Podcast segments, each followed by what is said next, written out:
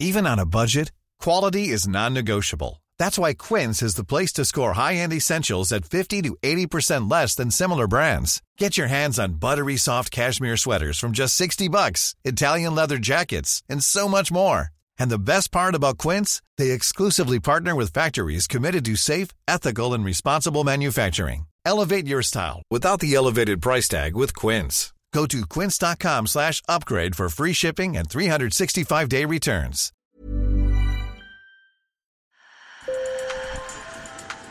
Bonjour. Hello. Hola. Marhaba bikoum. Sur le fil, Le podcast d'actu de l'AFP. des nouvelles choisies pour vous sur notre fil info.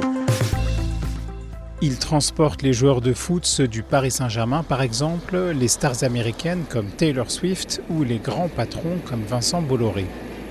Mais les jets privés utilisés par une poignée de très riches sont dans le viseur des militants écologistes. Les jets privés, euh, ça pollue, euh, ça sert à rien et, ça ne sert pas le, le- le bien commun. Ces jets privés sont 5 à 14 fois plus polluants qu'un avion de ligne selon l'ONG Transport et Environnement. Pourtant, le secteur de l'aviation d'affaires est en plein boom avec 12,9% de hausse du trafic en Europe en 2022 par rapport à 2021 selon l'Organisation européenne de l'aviation d'affaires. En France, un avion sur 10 qui décolle est privé.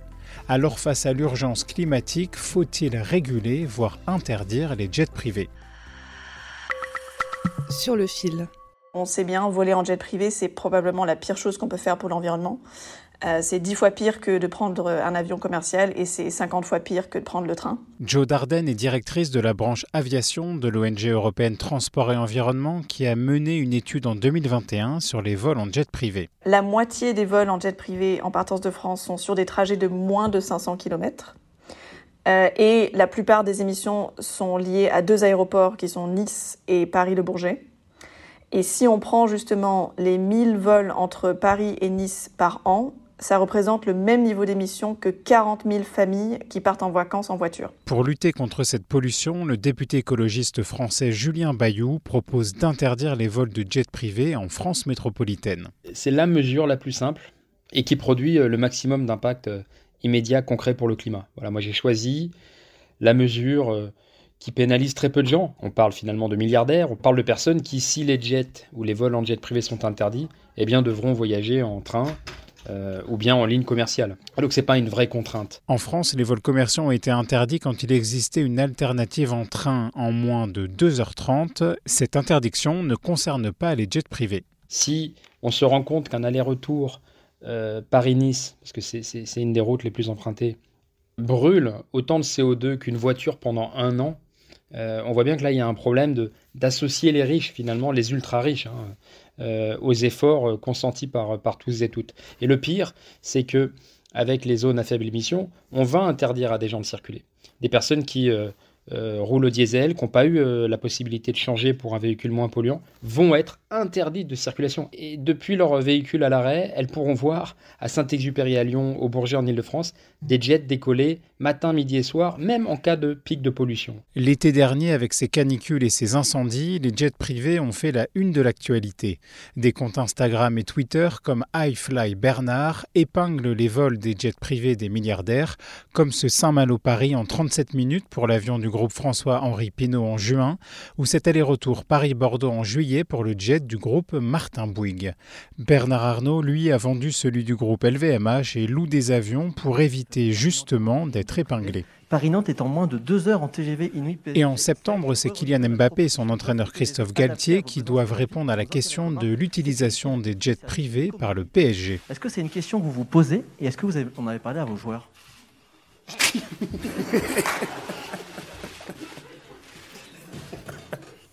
Pour être très honnête avec vous, ce matin, euh, on a parlé avec euh, la société qui organise nos déplacements. On est en train de voir si on ne peut pas se déplacer en char à voile.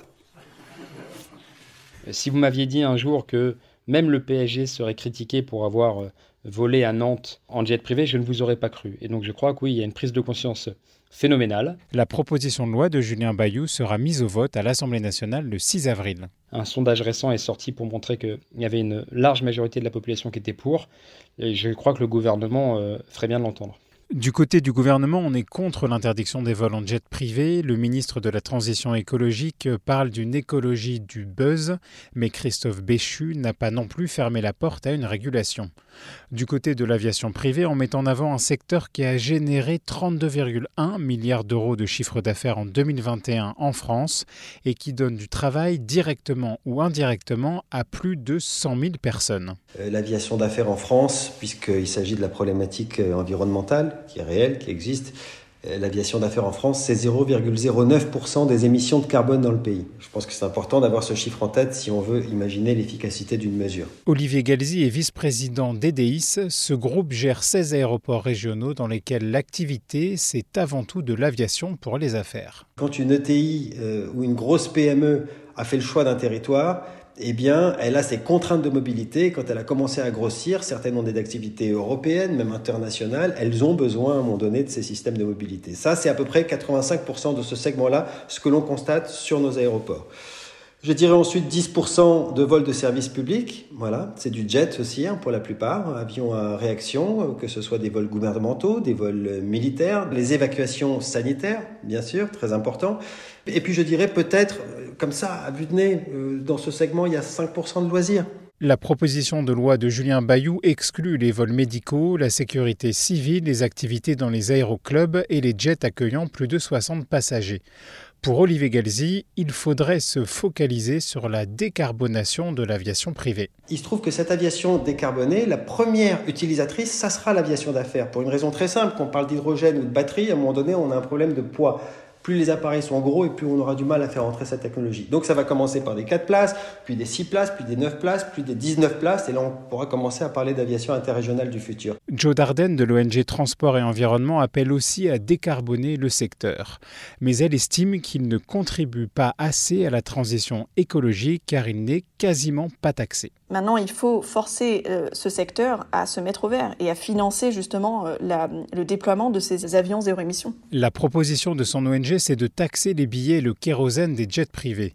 Ces taxes permettraient de financer la recherche pour décarboner l'aviation et après 2030, seuls les jets privés zéro émission ou à neutralité carbone seraient autorisés à voler. On a beaucoup de projets pilotes euh, d'ici potentiellement 2025-2026, électriques, hydrogène qui pourrait euh, très bien convenir à euh, voilà, un avion 9 places, euh, qui pourrait très bien convenir à la plupart des vols en jet privé qui ont lieu aujourd'hui en France.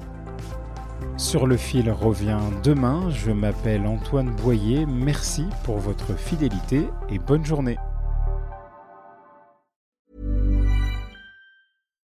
When you make decisions for your company, you look for the no-brainers. And if you have a lot of mailing to do, stamps.com is the ultimate no-brainer. It streamlines your processes to make your business more efficient, which makes you less busy.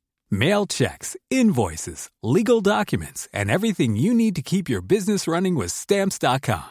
Seamlessly connect with every major marketplace and shopping cart. Schedule package pickups and see your cheapest and fastest shipping options from different carriers. With rates up to 89% off USPS and UPS rates. And with the Stamps.com mobile app you can take care of mailing and shipping wherever you are. Make the same no-brainer decision as over 1 million other businesses with stamps.com. Sign up with code program for a 4-week trial plus free postage and a free digital scale. No long-term commitments or contracts. That's stamps.com. Code program.